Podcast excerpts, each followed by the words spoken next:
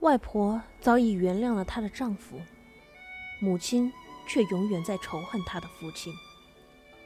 她无法在现实中去惩罚他，便极力在精神上去满足一种虚构的报复，改名换姓，不承认有此父亲，甚至不允许外婆去原谅。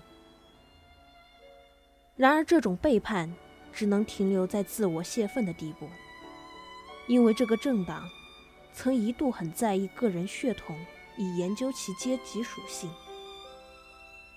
在他报考革命大学那天起，他就要面对无数张表格。他总是试图说明他是他父亲那个阶级的弃婴，他和他母亲属于苦难平民。然而表格却限制了他的申辩，同时。还作为一张早有预谋的标签，贴上了他的面庞。二十世纪流行一个充满杀机的词，叫“历史不清”。母亲被这个语词压迫得痛不欲生。当任何一个批判他的人诘问：“你是不是军阀女儿？”他就仿佛陷入一个悖论。他比别人还恨他的父亲。却偏被他们视为同一个敌人。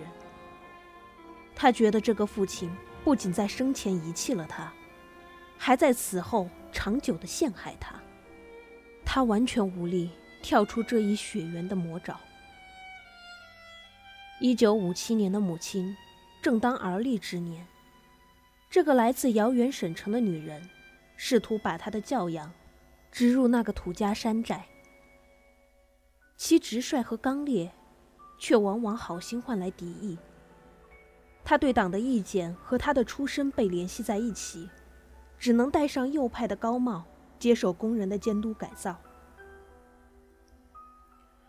二十年后，终于彻底平反时，母亲已老去。所有曾经蒙受的屈辱和伤害，不知向谁讨还。花处和平凡。都是一张纸。